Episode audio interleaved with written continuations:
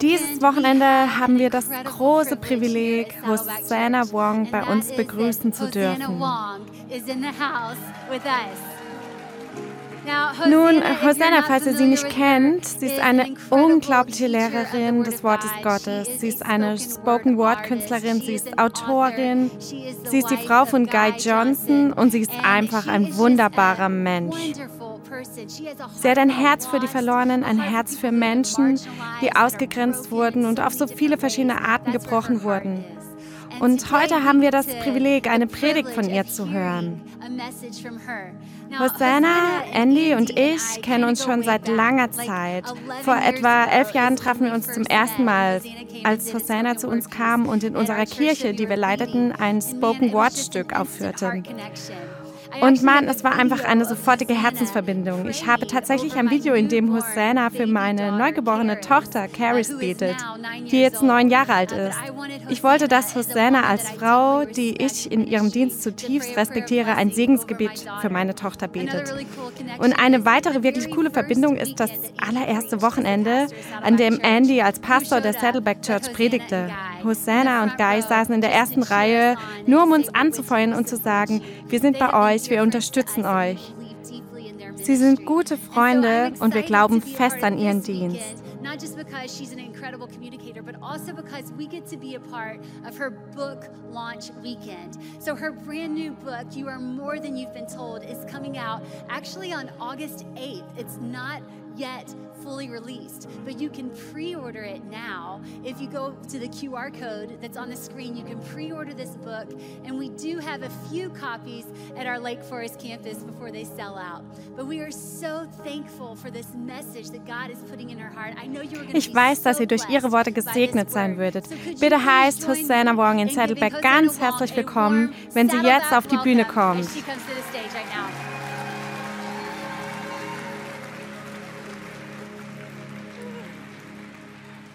Hey Saddleback Family, ich möchte heute alle hier herzlich willkommen heißen. Jeder, alle an unseren Standorten, Campussen, jeder online. Falls wir uns noch nicht kennen, ich bin Hosanna Wong und das erste Mal, dass ich jemals zur Saddleback Church kam, war diesen Monat vor zehn Jahren. Es war das erste Mal, dass ich Pastor Rick und Kay Warren traf und ich durfte hier ein Spoken Word Gedicht aufführen. Es war ein Jahr und ein Monat vor elf Jahren, als ich Pastor Andy und Stacy Wood traf, zwei meiner liebsten Freunde und zwei der besten Menschen, die ich kenne. Sie leiteten eine Gemeinde und ich durfte dort auch ein Spoken Word Gedicht aufführen. In dieser Zeit in meinem Leben hatte ich gerade meinen Vater an Krebs verloren. Ich reiste viereinhalb Jahre lang ohne festen Wohnsitz durch das Land und versuchte durch Spoken Word Poesie überall dort, wo es möglich war, von Jesus zu erzählen. Aber ich hatte ein sehr hartes Herz gegenüber der Gemeinde. Ich war von anderen Kirchengemeinschaften zutiefst verletzt worden und es waren Leiter wie eure Leiter und Gemeinden wie eure Gemeinden und Gemeinschaften wie eure Gemeinschaften, die mich eingeladen haben, die mir gesagt haben, wer ich bin und wer Gott ist und die mir gezeigt haben, wie schön die Gemeinschaft der Gemeinde sein kann. Deshalb weiß ich heute mehr denn je, dass Gott wirklich das Leben eines jeden heilen und wiederherstellen kann. Und er möchte die lokalen und globalen Gemeinden, Menschen wie mich und dich nutzen, um dies zu tun. Deshalb möchte ich allen, die an allen unseren Standorten auf der ganzen Welt tätig sind, für die treue, unsichtbare Arbeit danken, die sie leisten. Dankeschön. Ich ehre euch. Heute möchte ich über die Schlachten sprechen, die wir führen, die du führst, von denen vielleicht niemand weiß.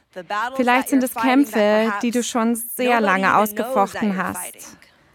Und du bist müde und erschöpft.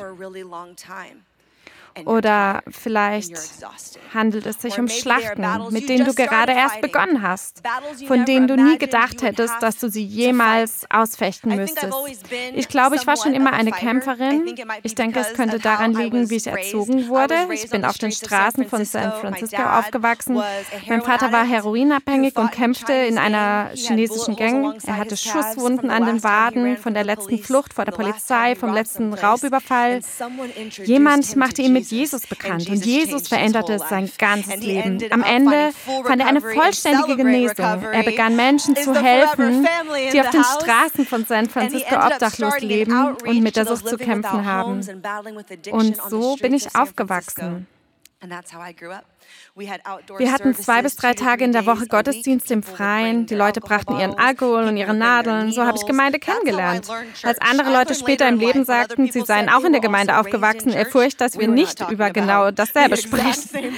Aber dort erfuhr ich, dass Jesus die Seele eines jeden retten und die Geschichte eines jeden erlösen konnte und jeden gebrauchen würde, der Ja sagte. Also Aber weil ich in diesem einzigartigen kirchlichen Umfeld aufgewachsen bin, also habe ich auch einige Dinge gesehen, für die ich zu jung war und habe Verluste erlebt, die ich nie hätte erleben sollen.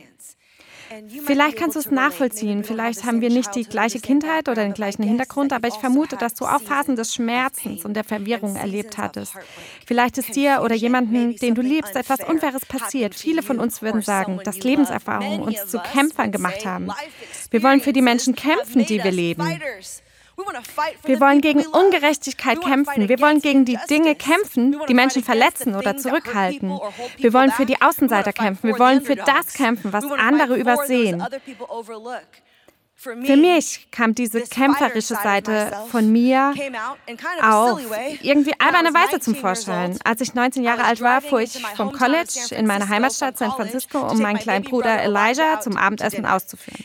Ich war an diesem besonderen Tag überhaupt nur in der Stadt, weil unser Vater, unser Held, ein Jahr zuvor an Krebs erkrankt und gestorben war und ich ihm versprochen hatte, auf Elijah aufzupassen.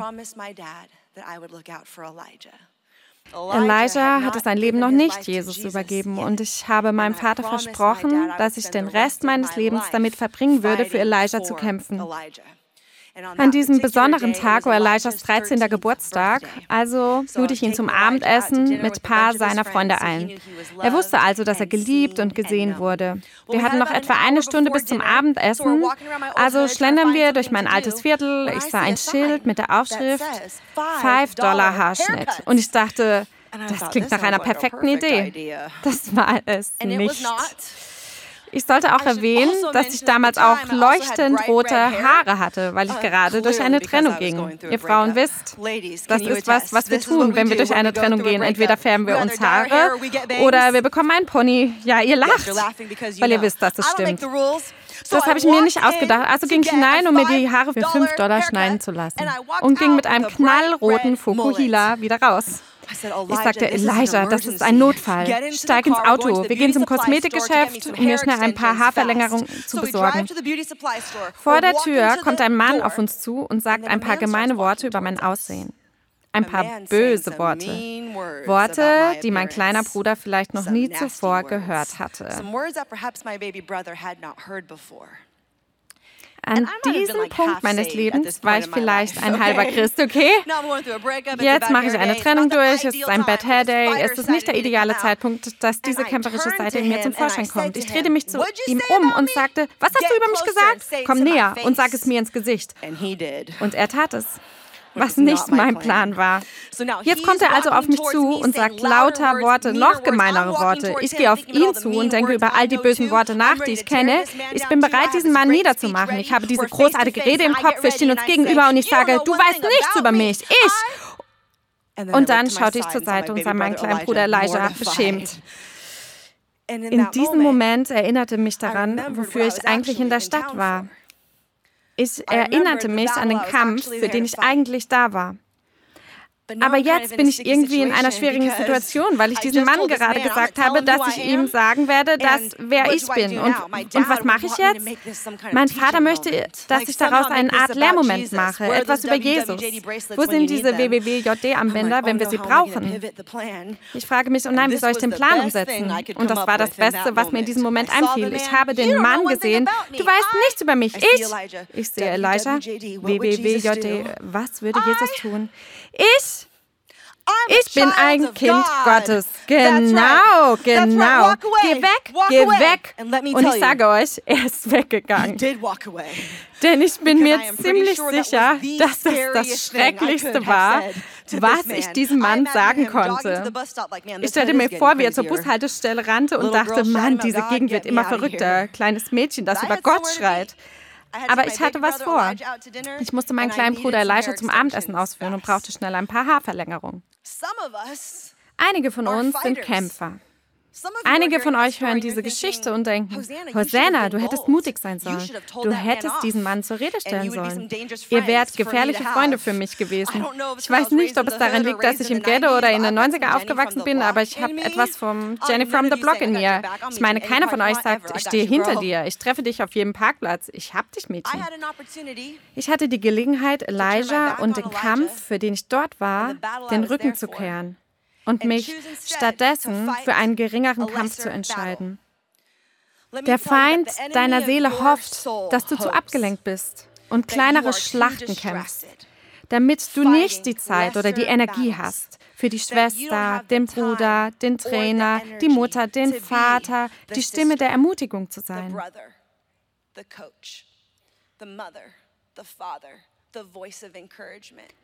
Das Licht an deinem Arbeitsplatz. Er hofft, dass du so sehr mit kleineren Schlachten beschäftigt bist, als dass du keine Zeit für die Schlachten hast, zu denen Gott dich berufen hat. Einige von uns sind Kämpfer und das ist gut so, denn es gibt Schlachten, zu denen wir berufen sind. Aber wir wollen keine Menschen sein, die da draußen mutig die falschen Schlachten schlagen. Und das müssen wir auch nicht. Stattdessen können wir heute sagen, ich werde meinen Fokus zurückgewinnen. Ich werde nicht zulassen, dass der Feind über meine Zeit oder meine Energie siegt. Ich bin ein Kämpfer, aber ich möchte nur die Schlachten kämpfen, zu denen Gott mich berufen hat. Ich möchte über eine Geschichte sprechen, die ich als Kind oft gehört habe, aber erst in der letzten Zeit meines Lebens habe ich etwas darin gesehen, das ich früher verpasst habe. Es ist die Geschichte von David und Goliath. Ihr kennt die Geschichte. Der Sportkanal kennt diese Geschichte. Manchmal sagen sie das. Sie sagen, oh, es ist, als würde eine Außenseiter David-Team einen Goliath besiegen. Wir kennen diese Geschichte, aber wusstet ihr, dass David, bevor er das Schlachtfeld betrat, die Gelegenheit hatte, anzuhalten und eine geringere Schlacht zu schlagen? Während David auf dem Weg war, gegen Goliath zu kämpfen und diese Bedrohung für Gottes Volk zu beseitigen, wurde er von seinem Bruder aufgehalten. Und während ich diese Geschichte erzähle, möchte ich euch zeigen, wie David hätte entmutigt und durch Lügen abgelenkt werden können und wie wir das auch tun könnten. Aber das müssen wir nicht.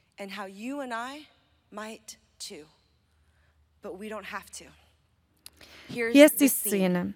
Wir sind im Krieg. Wir befinden uns schon lange im Krieg. Wir haben die Israeliten, sie sind die Guten, Gottes Volk, wir wollen, dass sie gewinnen. Dann haben wir die Philister, die Bösen, wir wollen, dass sie verlieren. David ist nicht einmal Soldat. Sein Vater sagt ihm, er solle seine Brüder, die Soldaten sind, besuchen und ihnen Essen bringen. Als David auf das Schlachtfeld geht, um seinem Bruder das Essen zu bringen, stellt er fest, dass niemand kämpft. Er hat also einige berechtigende Fragen. Warum kämpft niemand? Sind wir nicht Gottes Volk?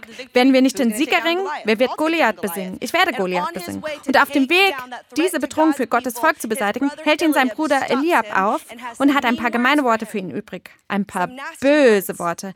Ein paar Worte, die David vielleicht noch nie zuvor gehört hatte.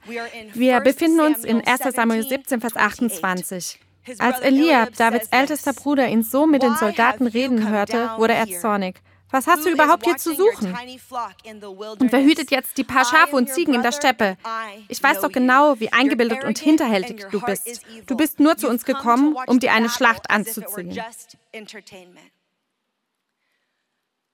Ich glaube, dass Eliabs erniedrigende Aussage gegenüber David vier Lügen enthält. Vier Lügen, die Eliab zu David sagt und die ihn hätten davon abhalten können, den Kampf zu führen, zu dem Gott ihn berufen hat. Vielleicht hast du manche dieser Lügen in deinem Leben gehört und ich kann euch sagen, ich habe all diese Lügen irgendwann in meinem Leben gehört und geglaubt. Sie waren eine Grenze für mein Leben, die mich daran hinderte, das Leben zu führen, für das ich wirklich geschaffen wurde and they have been a ceiling over my life, stopping me from living the life I was really created to live. Gehen wir jede dieser Lügen durch, die Lügen, die uns davon abhalten können, die richtigen Schlachten zu schlagen. Wir werden nacheinander durchgehen, was Eliab zu David gesagt hat. Hier ist die erste Lüge, die Lüge, dass du nicht genug bist. Das erste, was Eliab zu David sagt, ist, warum bist du hierher gekommen?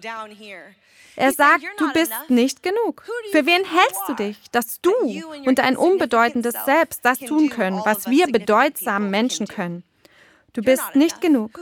Wer hat dir gesagt, dass du genug bist? Wer hat dir gesagt, dass du hierher gehörst? Hast du jemals die Lüge gehört, dass du nicht genug bist?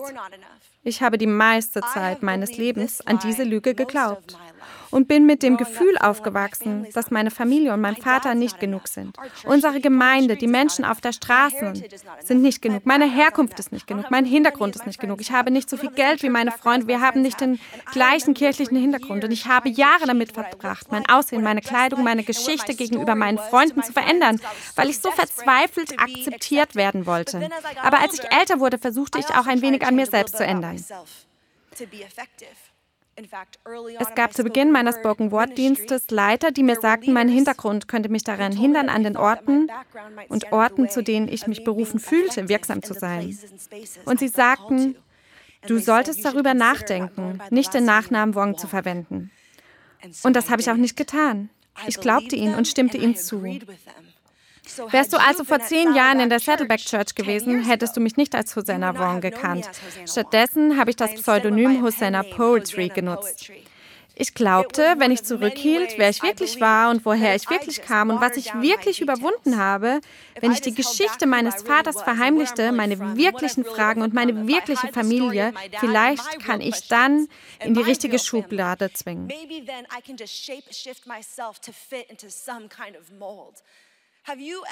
Hast du jemals geglaubt, dass du verheimlichen musst, wer du wirklich bist? Deine wahren Fragen und deinen wahren Hintergrund verbergen musst? Geglaubt, dass du wie andere Menschen aussehen oder wie andere klingen musst, um geliebt und akzeptiert zu werden, wo Gott dich hingestellt hat? Ich möchte, dass du weißt, was ich vor zehn Jahren gerne gewusst hätte. Man hat dich belogen. Der Feind deiner Seele möchte nicht, dass du weißt, wer du wirklich bist, weil er nicht möchte, dass du das Leben lebst, für das du geschaffen wurdest. Er weiß, dass du anfangen würdest, so zu leben, wie du bist, wenn du wüsstest, dass Gott dich liebt und dich auserwählt hat. Und der Feind kann nicht ändern, wer du bist. Die Macht hat er nicht. He doesn't have that kind of power. Sein bester Plan besteht also darin, zu versuchen, dich daran zweifeln zu lassen, wer du bist. Er möchte nicht, dass du die Wahrheit erfährst. Es ist genau dein Hintergrund, deine Geschichte, woher du kommst, was du überwunden hast, deine Lebenserfahrung, die Gott zu seiner Ehre und zum Wohl anderer nutzen möchte. Du bist mehr, als dir gesagt wurde. Hast du jemals die Lüge gehört, dass du nicht genug bist? Have you ever heard the lie that you're not enough? Die zweite Lüge, die Eliab zu David sagt, du tust nicht genug. Er sagt, was hast du überhaupt hier zu suchen? Und wer hütet jetzt die paar Schafe und Ziegen in der Steppe? Du tust nicht genug. Wie ist das mit der kleinen Sache, die man zu Hause macht und die niemand sieht? Und die niemanden interessiert, während wir die wichtige Arbeit erledigen, die jeder sieht und über die alle reden. Wie geht es dem kleinen Ding, das du machst? Er hänselt David. Er versucht David das Gefühl zu geben, weniger wert zu sein weil Eliab nicht glaubt, dass das, was David tut, so wichtig ist, was Eliab tut. Das ist die Lüge, die der Feind uns glauben machen will. Der Feind möchte, dass wir glauben, dass wir, obwohl wir an den Orten, die Gott uns gegeben hat, alles tun, was wir können. Für unsere Familien, in unseren Ehen, für unsere Kinder, für unsere Freunde, unsere Gemeinden und vieles mehr. Auch wenn wir in unseren Gemeinschaft alles tun, was wir tun können, tun wir nicht genug. So tun wir den Wert von dem, was wir tun, ab. Die Art und Weise, wie wir uns bereits für unsere Gemeinschaften, unsere Familien und unsere eigene Seele eingesetzt haben. Der Feind deiner Seele möchte, dass du die Lüge glaubst, dass du nie genug tun kannst, sodass du dich zu Tode arbeitest, um dich zu beweisen. Und ich möchte, dass du weißt, dass du nicht der Beifall der Menschen brauchst, um die Zustimmung Gottes zu erhalten. Wenn du treu bist, muss es niemand sonst sehen. Gott sieht es. Du kannst weiterhin treu bleiben. God sees it. You can go and keep being faithful. Die dritte Lüge, die Eliab zu David sagt, ist diese. Er sagt, ich bin dein Bruder und ich kenne dich. Das ist die Lüge, dass jemand anderes dich definieren kann. Ich bin dein Bruder und ich kenne dich. Hat dir das schon einmal jemand gesagt? Mann, ich kenne dein wahres Ich, weil ich mit dir zur Schule gegangen bin. Hm. Ich bete jeden Sonntag, dass niemand von meiner Schule in meine Gemeinde kommt. Oder hast du das schon einmal gehört? Sprich nicht mit mir über all das Zeug, über Gott und Jesus. Ich erinnere mich, wer du einmal warst. Du hast dich immer bei mir ausgeheult. Du bist ein Betrüger. Nichts davon ist wahr. Sprich nicht mit mir über diese Fassade, die du trägst. Einige von uns haben Eliabs in ihrem Leben. Menschen, die uns die Macht genommen haben und herablassend mit uns gesprochen haben und versuchen, uns zu sagen, wer wir sind. Aber einige von uns haben keinen Eliab, der dir die Macht übernommen hat. Einige von uns haben sie verschenkt. Wir geben die Macht ab, wenn wir ständig davon besessen sind, was andere Menschen über uns denken. Bin ich gut genug?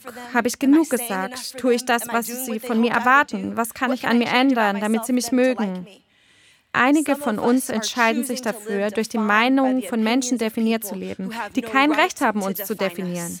Die Wahrheit ist, niemand hat die Macht, dich zu definieren, außer derjenige, der dich erschaffen hat. Hast du diese Lüge jemals gehört? Und dann gibt es noch eine vierte Lüge, aber diese Lüge ist etwas anders. Die hier ist etwas knifflig, sie ist nicht wie die anderen. Er sagt, ich bin dein Bruder und ich kenne dich. Ich weiß doch genau, wie eingebildet und hinterhältig du bist. Du bist nur zu uns gekommen, um dir eine Schlacht anzusehen. Hier zählt Eliab Dinge auf, die David falsch gemacht hat. Und es wäre leicht zu sagen, nun ja, das ist eine Lüge. David ist perfekt. Aber David ist nicht perfekt. Und in dieser Geschichte ist David ein Teenager. Man kann also davon ausgehen, dass sein Bruder, der mit ihm aufgewachsen ist, einige arrogante Momente, einige stolze Momente und einige Momente erlebt hat, in denen David nicht in Bestform war. Die Lüge ist nicht, dass David jemals etwas Falsches getan hätte. Die Lüge war, dass David wegen etwas, das er von diesem Moment getan hatte, in diesem Moment nicht von Gott gebraucht werden konnte.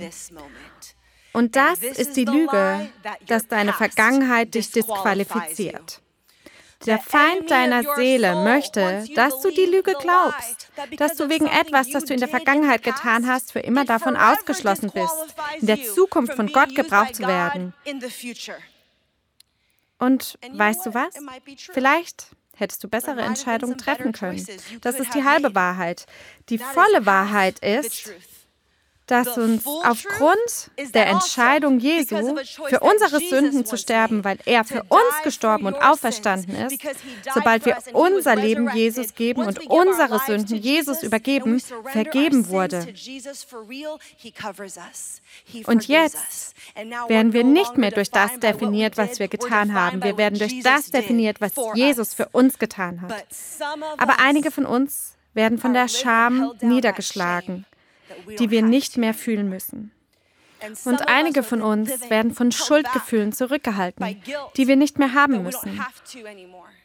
Und für einige von uns ist es an der Zeit, aus der Mentalität der Niederlage auszusteigen und unsere Sünden, unsere Schande und unsere Schuld Jesus zu Füßen zu legen. So können wir beginnen, als die vergebenen und freien Kinder Gottes zu leben, die wir wirklich sind. Habt ihr jemals die Liege gehört, dass ihr nicht genug seid, nicht genug tun, jemand anders euch definieren kann oder eure Vergangenheit euch disqualifiziert? David hörte alle diese Lügen und das war Davids Antwort. Er war so viel heiliger als Hosanna von der Straße, die einen Fremden auf einem Parkplatz anbrüllte. Hier war seine Antwort in 1 Samuel 17, Vers 29. Was habe ich denn getan? entgegnete David. Ich habe doch nur eine Frage gestellt. Dann wandte er sich ab. Wir wissen, wie die Geschichte weitergeht. Der Sportkanal weiß, wie die Geschichte weitergeht. David ging zu König und sagte, lass mich das machen. Und er geht und er bringt diese Bedrohung für Gottes Volk zu Fall. Es ist gut, dass er sich nicht entschieden hat, stattdessen gegen seinen Bruder zu kämpfen.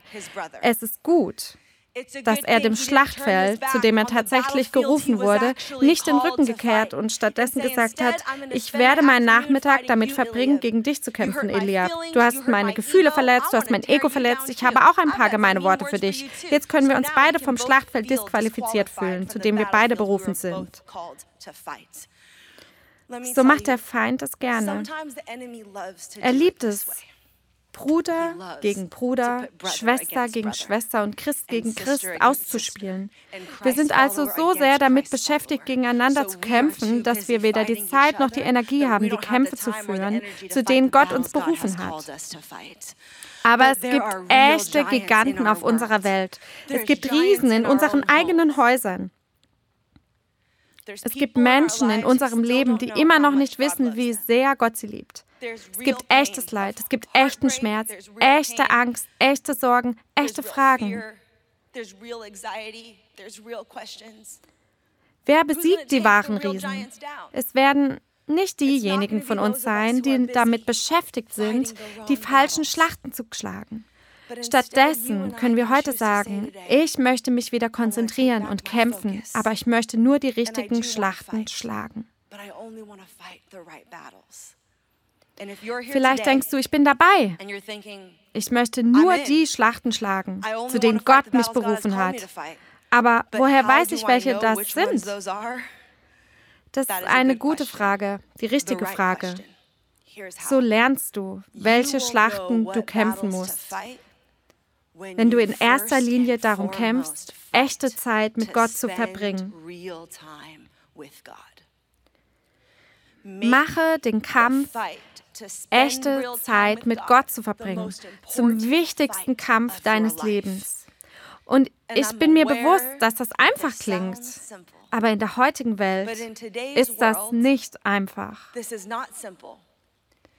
Alles in unserer Welt kämpft dagegen, dass du echte Zeit mit Gott hast. Alles versucht dich davon abzulenken, wirklich Zeit mit Gott zu haben. Der Feind deiner Seele hofft, dass du zu abgelenkt und zu beschäftigt bist, sodass du keine Zeit mit Gottes Wort verbringst. Er weiß, dass du das findest, was der Schöpfer des Universums über dich denkt, sagt.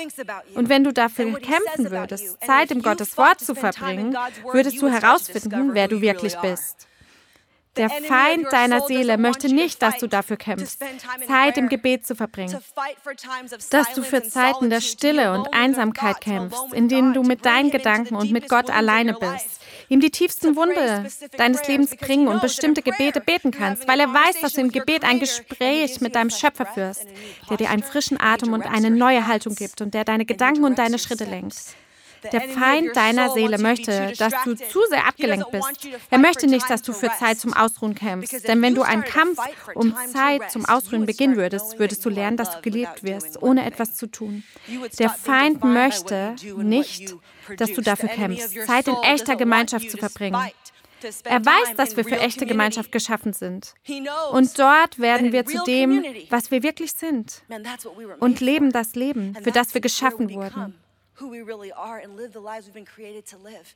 Er möchte nicht, dass wir dafür kämpfen, wieder in eine Gemeinde zu gehen, unser Zuhause zu öffnen, unser Leben zu verlängern und in der Gemeinschaft zu sein. Der Feind tut alles, was er kann, um uns von dem wichtigsten Kampf unseres Lebens abzulenken. Wenn du nicht dafür kämpfst, echte Zeit allein mit Gott zu verbringen, wirst du mit der Zeit die Verbindung zu Gott verlieren und damit auch die Verbindung zu dir selbst. Und wenn dann schwierige Zeiten kommen und schwierige Entscheidungen getroffen werden müssen, weißt du nicht, wer du bist und du bist müde, erschöpft und ausgelaugt. Aber das musst du nicht sein.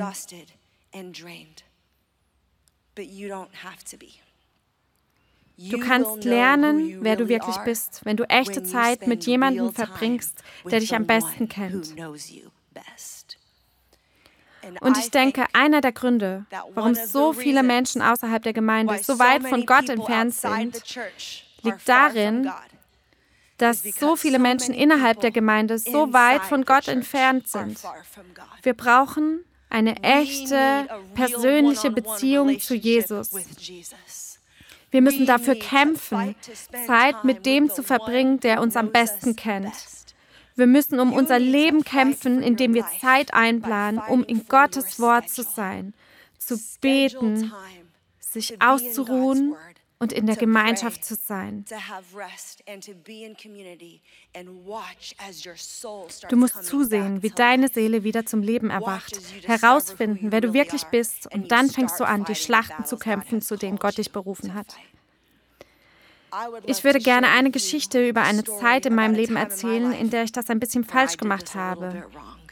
Ist es in Ordnung, wenn ich noch einmal ein Spoken Word mit euch teile? Ich dachte, es würde vielleicht Spaß machen. Ich möchte die Lobpreisband einladen und sie werden mit mir dieses Spoken Word Gedicht aufführen, das wir heute aus mehreren Gründen ausgewählt haben. Erstens kam es aus einer der schwierigsten Zeiten meines Lebens. Ich habe mich selber verloren.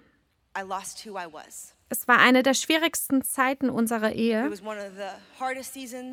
Wir hatten persönlich, beziehungsmäßig und finanziell so viel Verlust. Die Menschen, von denen ich dachte, dass sie bleiben würden, taten es nicht.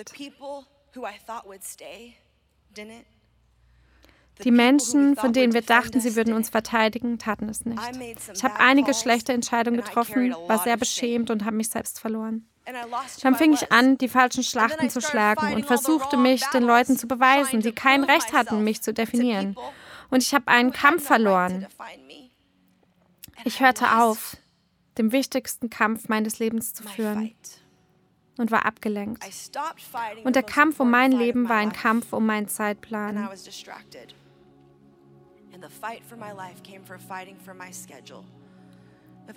Wenn ich heute der Saddleback Church und all unseren Standorten auf der ganzen Welt etwas sagen könnte, kämpfe um Zeit, um wirkliche Zeit mit Gott zu verbringen. Warte nicht.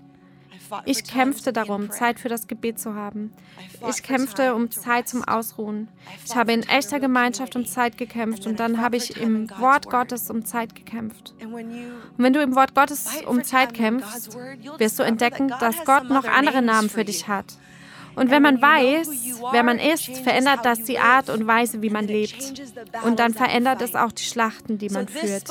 Dieses Spoken Word Stück entstand also aus dieser Zeit und ich bin besonders gesegnet, es heute mit euch zu teilen, da ich es gerade unter Hosanna Wong erneut veröffentlicht habe. Oh, danke. Vielen Dank. Und ich bin gesegnet dass ich euch sagen kann, dass ich gerne schon vor Jahren gewusst hätte. Außerdem habe ich das Glück, dass es die Musiker hier in der Saddleback Church und im Saddleback Worship waren, die das mit mir aufgenommen haben.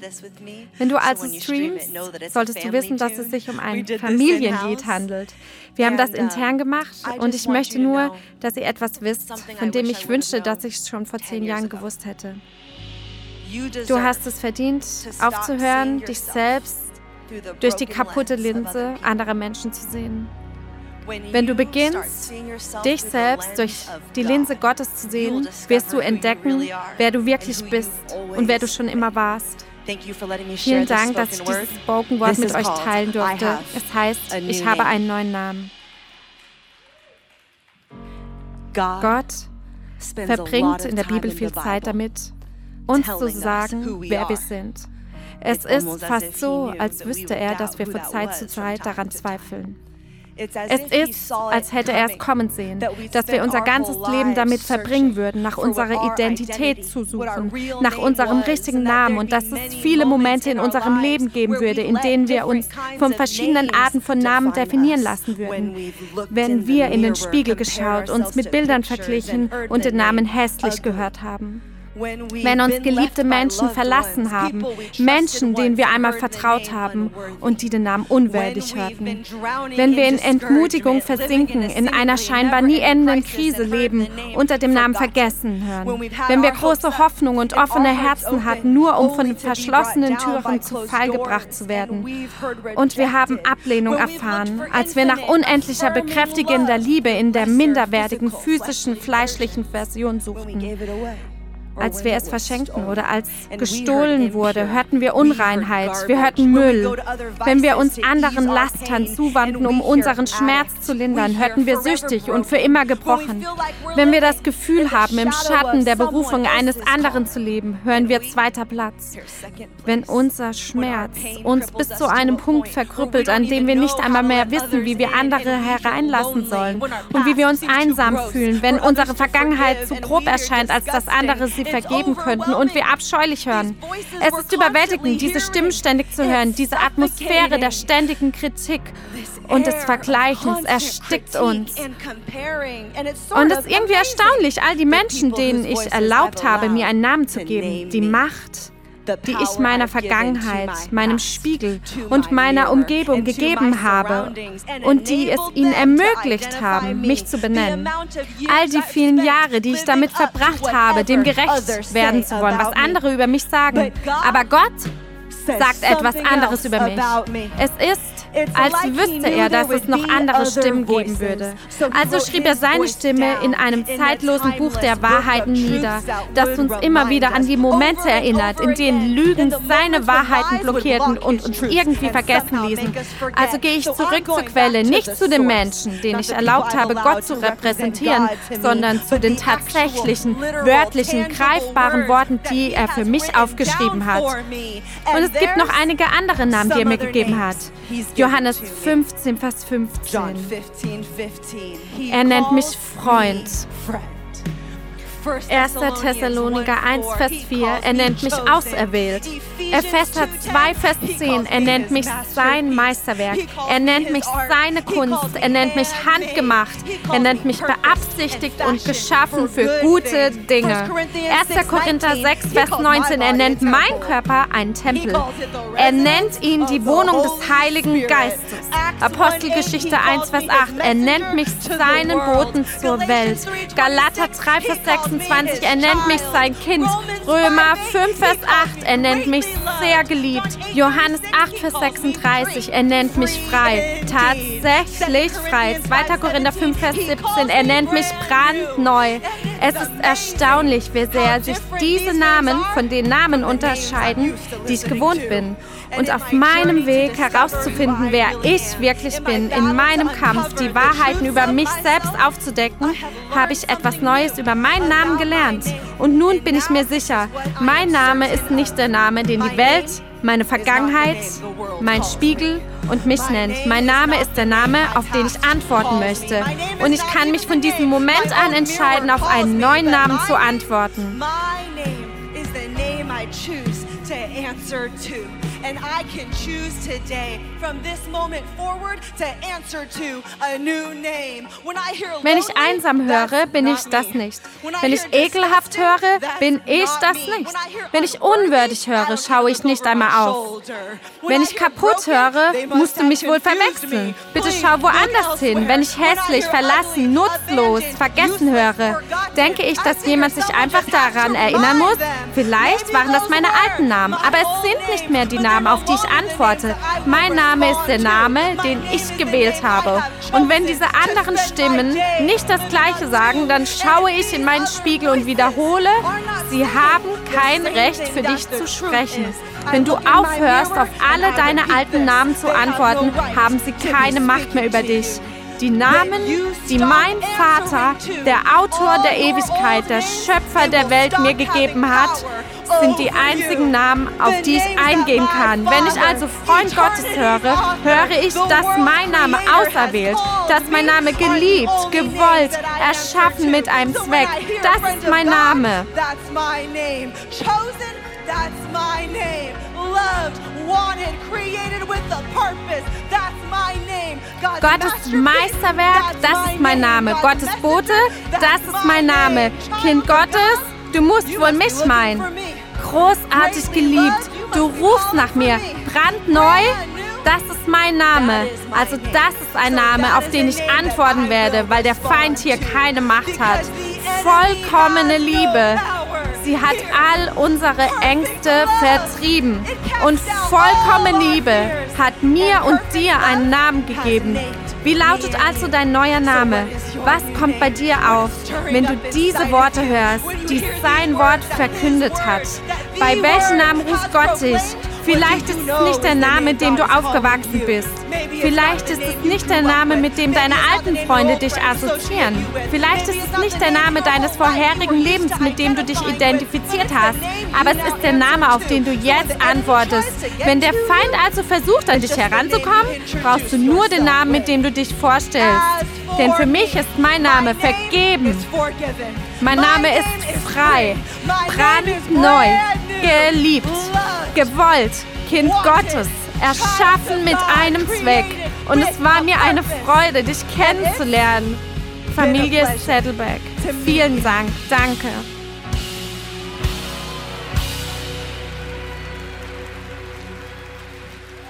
Saddleback Family. Saddleback Family. Vielen Dank. Vielen Dank. Vielen Dank. Ich liebe euch mehr, als ich es jemals beschreiben könnte. Dankeschön. Ihr dürft Platz nehmen. Ich bin heute hierher gekommen, um euch zu sagen, ich weiß nicht, welche Lügen du in deinem Leben gehört hast, aber du bist mehr, als dir gesagt wurde. Bevor wir heute gehen, möchte ich euch die Gelegenheit geben, mit eurem neuen Namen, eurem richtigen Namen zu antworten. Wir haben alle neun Namen, die aus der Bibel zitiert habe, auf dem Bildschirm. Du bist all diese Namen. Aber ich denke, dass es heute vielleicht einen bestimmten Namen gibt, auf den du antworten kannst. Vielleicht eine konkrete Lüge, der man die Wahrheit sagen kann. Ich weiß nicht, wie der neue Name heute für dich lautet, aber bevor wir diesen Gottesdienst beenden, werde ich alle neun dieser Namen noch einmal nennen. Und wenn ich in diesem Moment den Namen rufe, auf den du antworten möchtest, stehe auf, egal wo du bist, als Symbol dafür, dass du deine wahre Identität erkennst. Und wenn man auf mehrere neue Namen antworten muss, ist das cool. Dann bleib einfach stehen. Hebe einfach deine Hand für die nächsten Namen. Aber bleib stehen, während deine Brüder und Schwestern auf der ganzen Welt sich dir anschließen und auch für ihren neuen Namen aufstehen damit wir Menschen sein können, die sagen, dass wir den wichtigsten Kampf unseres Lebens führen werden. Den Kampf für Zeit mit dem, der uns am besten kennt. Wir werden wissen, wer wir sind. Wir werden das Leben führen, für das wir geschaffen wurden und die Schlachten schlagen, zu dem wir berufen sind. Deshalb werde ich euch bitten, heute mit mir auf eure neuen Namen zu antworten. Wenn du hier bist und auf Johannes 15, 15 antworten, nennt er dich sein Freund. Wo auch immer du dich gerade befindest, steh auf und bleib stehen. Ich sehe dich, Freund. Ich sehe dich, Freund. Ich sehe dich, Freund. Ich sehe dich, dich freuen. Die Leute im ganzen Raum hören auf den Namen Freund. Bleib stehen. Schön, dich zu treffen, mein Freund. Wenn du Gottes Freund bist, sagt er, du bist nicht allein, du bist nicht verlassen. Ich weiß nicht, wer dich sonst noch verlassen hat, aber dein Freund ist bei dir durch dick und dünn. Gott sagt, du bist mein Freund. Ich bin auch an deiner Seite. Ich bin dein Team. Bleib stehen, Freund. Wer muss hier den Auserwählten antworten? 1. Thessaloniker 1, Vers 4. Er kennt euch, Auserwählt. Ich sehe dich, Auserwählter. Schön, dich kennenzulernen, Auserwählter. Du bist nicht hier, weil jemand anderes gestorben ist oder jemand anders gefeuert wurde oder jemand einen Fehler gemacht hat.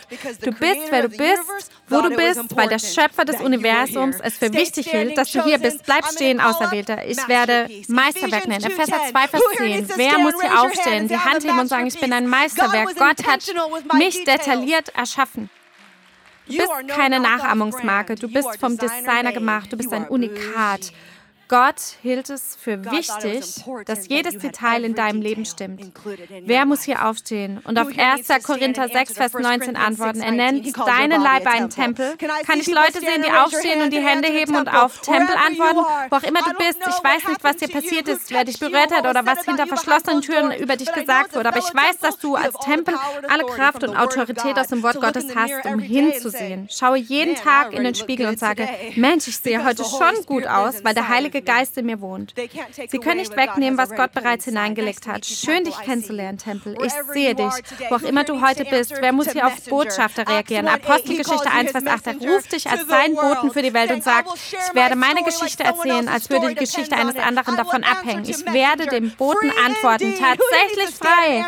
Wer muss hier stehen und sich frei nennen? Johannes 8, Vers 26. Ich bin frei von meinen alten Süchten, alten Mentalitäten. Ich bin frei davon, auf Lügen zu hören. Ich bin tatsächlich frei. Brandneu. 2. Korinther 5, Vers 17. Steh auf, wenn du brandneu antwortest. Ich bin ein neuer Mensch mit einem neuen Leben, einem neuen Fokus, einem neuen Ziel. Ich bin ganz neu. Wer muss hier stehen und auf Römer 5, Vers 8 antworten? Er nennt dich sehr geliebt. Sehr geliebt. Vielleicht hat deine Mutter dich nicht so geliebt, wie sie dich lieben sollte. Oder dein Vater hat dich nicht so geliebt, wie er dich lieben sollte. Aber Gott hat dich ausgewählt, bevor du ihn ausgewählt hast. Du wirst von Gott bereits sehr geliebt. Und schließlich der Nachname, der alle Namen zusammenfasst. Wenn wir diesen nicht bekommen, verstehen wir natürlich nicht, wie geliebt und frei wir sind. Wer, wer muss aufstehen, um die Hand zum Kind Gottes haben? Galater 3, Vers 26. Er nennt dich sein Kind. Du wirst bereits geliebt, ohne etwas zu müssen. Du wirst bereits geliebt, ohne etwas zu produzieren. Du bist Gottes Kind. Einige von uns im Raum und online, egal wo auf der Welt wir uns befinden, möchten unsere Kindheit zurückerobern. Wir wollen unsere Beziehung zu Gott zurückgewinnen. Wir kämpfen um unser Leben, indem wir darum kämpfen, Zeit mit Gott zu verbringen, der uns am besten kennt. Es ist Zeit für einen frischen Atem, Familie. Es ist Zeit für einen neuen Kampf. Ich möchte für dich beten. Ich möchte jetzt für dich beten, wo immer du dich im Raum befindest, wo auch immer du dich auf der Welt befindest. Wenn du nur den Kopf neigst, möchte ich für dich beten. Gott, du siehst, wie wir zu unseren neuen Namen stehen.